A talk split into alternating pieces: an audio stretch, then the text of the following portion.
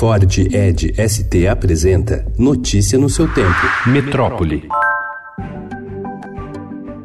Com alto custo e a competição do mercado em São Paulo, grandes escolas internacionais passaram a focar seus investimentos em unidades no interior do país. Em troca das mensalidades 20% acima dos mais caros colégios do Nordeste ou de cidades médias paulistas, elas oferecem não só o ensino bilíngue, como também um currículo diferenciado e reconhecido no exterior. Para especialistas, a crise brasileira até ajuda as redes a se expandirem. Educadores veem o método inovador com bons olhos, mas defendem espaço para a cultura nacional.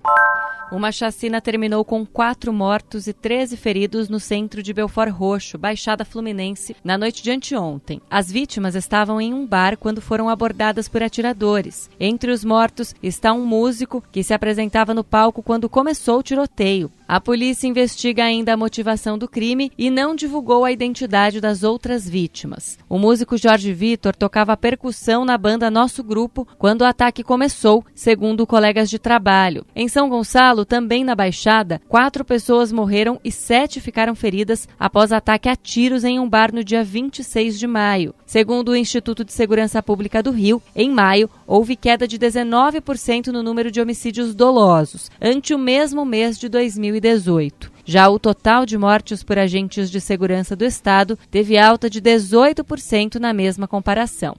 O Palácio do Planalto não consultou os Ministérios da Justiça e da Defesa antes de editar, na semana passada, quatro novos decretos que flexibilizam o porte de armas. Optou só por uma costura política com o Legislativo e Judiciário. Ainda assim, ao lado de especialistas, parlamentares apontam inconstitucionalidade das novas normas. Em maio, o governo já não tinha esperado pareceres jurídicos da Justiça e da Defesa para assinar o decreto sobre o assunto, mas as pastas haviam participado das discussões. Desta vez, os ministérios tiveram suas análises dispensadas. As tratativas envolveram o Congresso num primeiro momento e depois houve reunião com o presidente do Supremo Tribunal Federal, Dias Toffoli. Notícia no seu tempo. É um oferecimento de Ford Edge ST, o SUV que coloca performance na sua rotina até na hora de você se informar.